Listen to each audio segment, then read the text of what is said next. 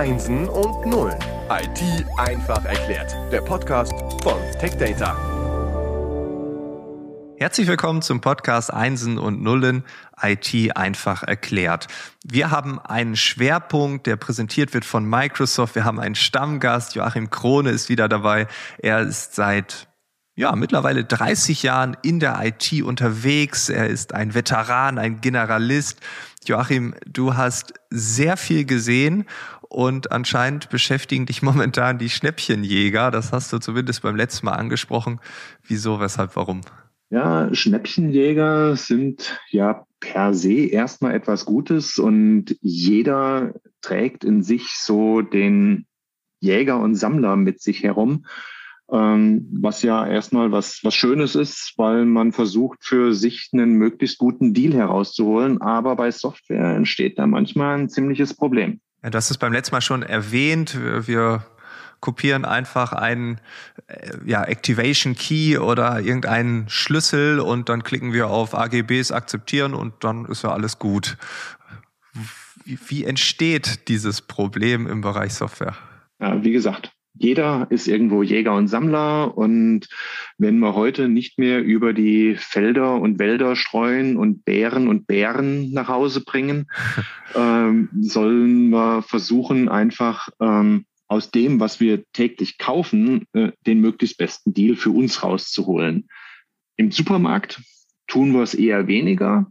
Im Elektronikfachmarkt schon viel eher, weil da ist ja der Verdacht dann da oder die Möglichkeit gegeben, dass man sagt, ja, ich habe mich im Internet informiert und ihr lieber Markt mit den beiden großen Buchstaben, bitte gebt mir doch auch diesen Preis, weil da ist es ja draußen im Internet viel billiger als bei Ihnen. Aber das funktioniert ja nur, wenn der Elektronikfachmarkt sagt, ja, machen wir so. Also würden die sagen, nö, ist uns egal, dann bestell doch im Internet, dann wäre es ja unterbunden.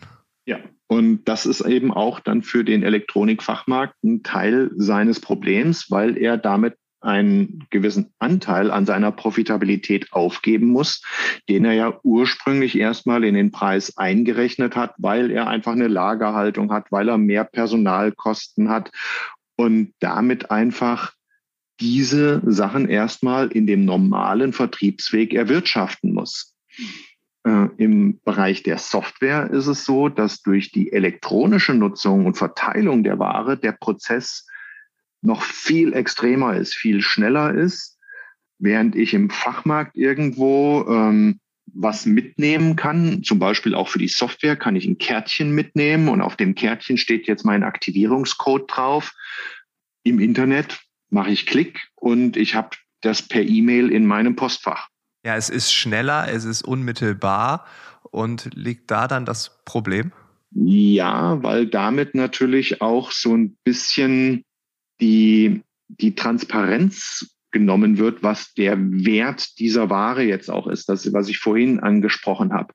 Weil das Kärtchen an sich, wenn ich da sehe, ich habe jetzt da einen Code drauf, dann stellt für mich dieser Code vielleicht den eigentlichen Wert dar, für uns als Softwarehersteller ist das aber nur ein Schlüssel. Eigentlich im täglichen Leben zu vergleichen mit dem Konzept zwischen Autoschlüssel und Fahrzeugschein. Für uns ist dieses Kärtchen beides, sprich Schlüssel und Fahrzeugschein, Schlüssel und Nutzungsrecht. Ah, okay. Das heißt, wenn jemand nur den Schlüssel hat, aber keinen Fahrzeugschein, dann ist da irgendwas faul. Richtig. Und das wäre vergleichbar, wenn ich am gleichen Markt draußen über den Parkplatz gehe und da steht eine kleine, kleines Kiosk. Jemand drückt mir einen Schlüssel eines BMW in die Hand. Vielleicht steht sogar ein BMW-Logo drauf, vielleicht nicht. Und sagt, da, guck mal, das Auto kannst du da hinten mit öffnen. Und wenn du mir jetzt 5000 äh, Euro gibst, kannst du damit vom Parkplatz fahren. wenn ich dann nicht hinterfrage und sage, ja, wo ist der dazugehörige Fahrzeugschein und der Fahrzeugbrief? Äh, bin ich mir sehr sicher, dass ich da etwas tue, was nicht so ganz konform ist. Äh, bei uns, bei Microsoft und bei vielen anderen Softwareunternehmen ist es ein weiteres Problem, das sind sogenannte Multi-Activation Keys, die dazu gedacht sind, Unternehmen es besonders leicht zu machen, eine Software auf mehrere hunderte oder tausende Geräte auszurollen. Da gibt es dann einen sogenannten Generalschlüssel mhm. und mit dem kann ich halt immer wieder die Software auf unterschiedlichsten Geräten aktivieren und in Betrieb nehmen. Wenn jetzt dieser Schlüssel in irgendeiner Art und Weise über eine finanzielle Zuwendung oder in einem anderen Verfahren in den Besitz jemanden kommt, der sagt, hm, ich habe eine relativ geringe kriminelle Hemmschwelle, dann ist die Versuchung groß, mit diesem Schlüssel natürlich auch anderen die gleiche Möglichkeit zu schaffen und das Ding zu starten und zu aktivieren. Da würde ich jetzt nochmal das Autobeispiel nehmen. Das sieht dann so aus, man hat ein Unternehmen, die haben ein Auto, und 100 Schlüssel. Das ist immer der gleiche Schlüssel. Also alle Mitarbeiter bekommen einen Schlüssel, können dieses Auto nutzen. Jetzt würde ich am Kiosk stehen, habe mit dem Unternehmen nichts zu tun. Jemand bietet mir einen Schlüssel an für diesen BMW. Äh, da würde ich das ja niemals machen, weil ich wüsste ja, das ist doch komisch. Ähm, aber im Bereich Software tendieren wir anscheinend dazu. Kleine, kleine Änderung in dem Bild. Es ist nicht ein Auto und tausende Schlüssel, sondern es sind tausende Autos mit dem gleichen Schlüssel. Will heißen, ich kann jetzt hergehen und gebe allen meinen Mitarbeitern den Universalschlüssel für die gesamte Firmenflotte. Ah, okay. Und dann wundere ich mich als Unternehmen, wenn auf einmal meine Autos von irgendjemandem draußen genutzt werden, die eben eigentlich keinen Zugang zu diesen Fahrzeugen haben sollten. Und ja, genau das ist eines dieser Probleme, die wir hier haben. Und ähm, das ist dann einfach ein Verstoß gegen das geltende Recht, wenn jemand mit solchen Schlüsseln draußen Software in Betrieb nimmt, die nicht für ihn gedacht oder konzipiert ist. Und das kommt vor. Also es gibt Unternehmen, die verkaufen diese Schlüssel, ohne es dass sie es dürfen. Es gibt unterschiedliche Ansatzzwecke. Es gibt riesen Plattformen, auf denen Schlüssel einzeln gehandelt werden, aber eben auch von einzelnen Unternehmen. Und ja, wir haben auch als Microsoft gegen einen dieser Händler eine, ein Verfahren angestrengt und den Rechtsweg sagen wir, in Gang gesetzt, der dann durch unsere Digital Crime Unit äh, mit begleitet wurde, wo nachgewiesen werden konnte, dass solche Verfahren eingesetzt wurden. Und in der Zwischenzeit wurde A, die Handelsplattform vom Netz genommen und äh, auch das Engagement dieses Händlers bei einer großen deutschen Lebensmittelkette wurde wieder eingestellt und das Unternehmen selber ist in der Zwischenzeit insolvent, aber das Verfahren geht noch weiter. Okay, und wie geht das dann weiter? Also sagt man sich jetzt, das Unternehmen ist insolvent, es gibt's nicht mehr äh, und, und vorbei oder? Ja, zunächst einmal, ein Gerichtsprozess ist nicht vorbei, wenn ein Unternehmen seine Insolvenz angemeldet hat. Das ist nicht Ziel und Zweck eines Gerichtsverfahrens. Das obliegt dann der deutschen Justiz.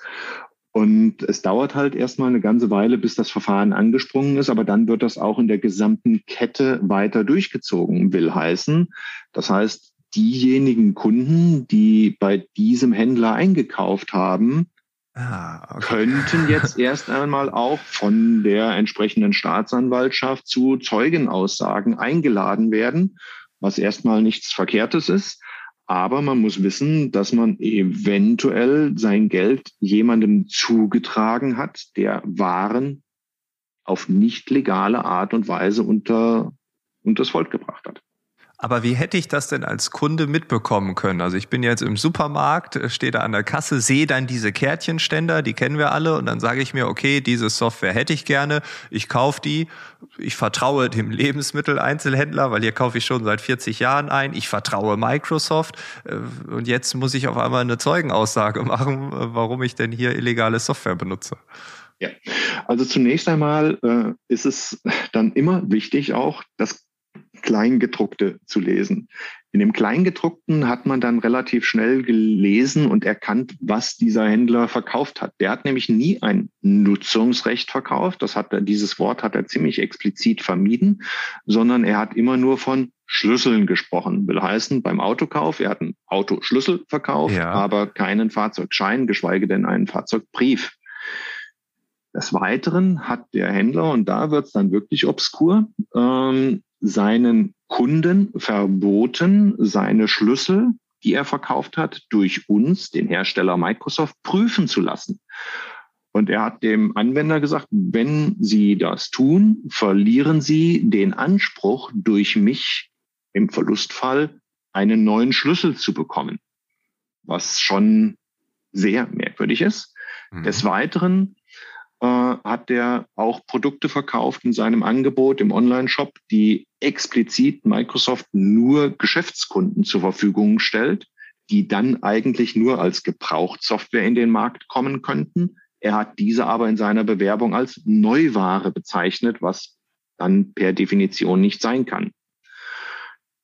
Und des Weiteren hat er angekündigt, er könne seine Preise deswegen umsetzen, weil er sie im Großhandel kaufe und dort Restposten nehmen würde. Und jetzt ist zum Beispiel einer der Partner, auch über den wir hier diese Blogs, diese Podcasts machen, ist eine Tech Data.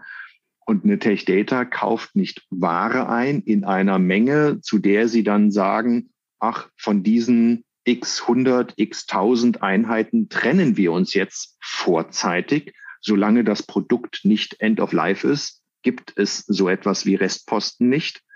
Und bei dem elektronischen Softwarevertrieb schon mal ganz und gar nicht, weil wir dann nur die Software ausliefern oder den Schlüssel ausliefern in dem Moment, wenn er wirklich draußen beim Kunden benötigt wird.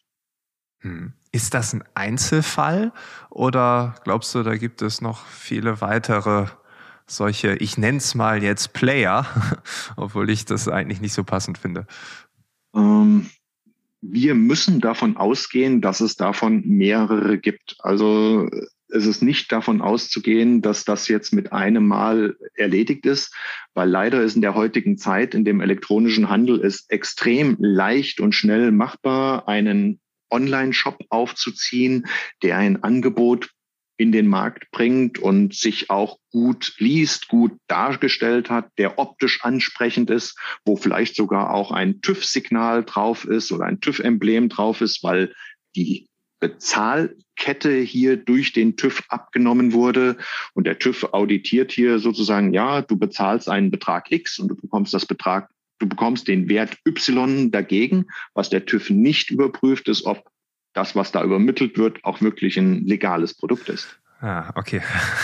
Und habe ich als Kunde, wenn ich mir dann auf dieser ja scheinbar gut aussehenden Seite, die aber doch irgendwie einen mysteriösen Anstrich hat, ähm, lauern da noch weitere Gefahren. Also einmal, ich mache mich strafbar, ich muss vielleicht dann in so einem Fall vor Gericht aussagen oder muss irgendeine Zeugenaussage machen oder oder oder. Aber gibt es noch weitere Gefahren für mich? Weil ich kann mir vorstellen, jemand, der mit so einer kriminellen Energie so etwas aufzieht, äh, der hat ja vielleicht noch andere Dinge im Hinterkopf. Ja, das ist dann, wenn es richtig besonders schlimm für die Betroffenen wird, ist es dann nicht nur so, dass ich die Software nicht mehr nutzen darf, weil ich das Nutzungsrecht nicht habe, sondern äh, eventuell bin ich auch noch auf eine Installationsseite für die Software geleitet worden, die nicht vom Originalhersteller kommt, also bei Microsoft-Produkten nicht direkt von Microsoft stammt, sondern wo die setup.exe-Datei auf irgendeinem Download-Server liegt und ich ja gar nicht weiß, was genau ausgeführt wird, wenn setup.exe jetzt aufgerufen wird. Und ja. da bietet sich durchaus die Möglichkeit, mh, hm, alle möglichen Unnettigkeiten in den Prozess einzubauen, die dann den Anwender in die Situation bringen, dass vielleicht seine Daten vom Online-Banking oder von anderen, sagen wir, seiner Kreditkarte mit abgegriffen werden und auf einmal erscheinen Abrechnungen auf der Kreditkarte, die der Anwender nicht autorisiert hatte. Krass. Also wird quasi das Geschäftsmodell gestreckt. Man hat dann auch eine Monetarisierung hinterhergeschalten und der Kunde ist, hat sich nicht nur strafbar gemacht, sondern verliert auch noch Geld über Kreditkartendiebstahl oder, oder, oder. Ähm, ja, ja, wow, das ist, das äh, klingt nicht so gut. Dann ist natürlich die Frage, was kann ich denn als Kunde da tun? Also vielleicht kannst du noch mal zusammenfassen oder die ein oder anderen Tipps geben. Wie kann ich mich schützen? Ja, damit aus einem Schnäppchenjäger nicht die Schnäppchenbeute wird oder das Schnäppchenopfer, äh, sollte man erstens mal immer schon die Vertragsbedingungen des Partners lesen. Im Idealfall wende ich mich wirklich an die entsprechenden Fach Organe zum Einkauf, äh, wie zum Beispiel hier eine Tech Data, die, von der wir wissen, dass sie Originalsoftware zur Verfügung stellen oder eben den autorisierten Fachhandel. Äh, dass ich da nicht über den Tisch gezogen werde, das ist eigentlich schon gegeben, weil die ja auch mit dem Vertrauen nun wiederum agieren und sagen, äh, die wollen ja, dass das Geschäft regelmäßig zu ihnen getragen wird. Und ähm, wenn ich irgendwelche Verdachtsfälle habe, ungewöhnliches Verhalten meines Händlers sehe und dann muss ich auch aktiv werden, dann sollte ich das auch melden und einfach mal äh, zur, ja, zur Anzeige bringen und sagen, hier bin ich komisch angegangen worden, ähm, ich habe ein komisches Gefühl. Und äh, deswegen, da gibt's diverse Informationen. Bei Microsoft heißt die Kampagne, die gerade auch läuft, dazu bleib echt. Und von diversen anderen Unternehmen wird das auch immer wieder mit aufgegriffen. Und im Endeffekt kann man nur sagen, egal von welchem Lizenztier, man sollte sich niemals einen Bären aufbinden lassen. okay, Augen auf beim Softwarekauf. Äh, da hast du uns jetzt einen Ticks, ja, ich würde sagen, sogar sehr sensibilisiert. Und äh, ja, vielen Dank für dieses Detailgespräch äh, zu einem Thema, was man vielleicht jetzt nicht tagtäglich auf dem Schirm hat, aber was dann doch eine Folgewirkung haben kann. Ich bin gespannt darauf, was du uns nächste Woche mitbringst und ja, bis dann wünsche ich dir alles Gute und dann bis nächste Woche. Tschüss, Frank. Ciao. Bye.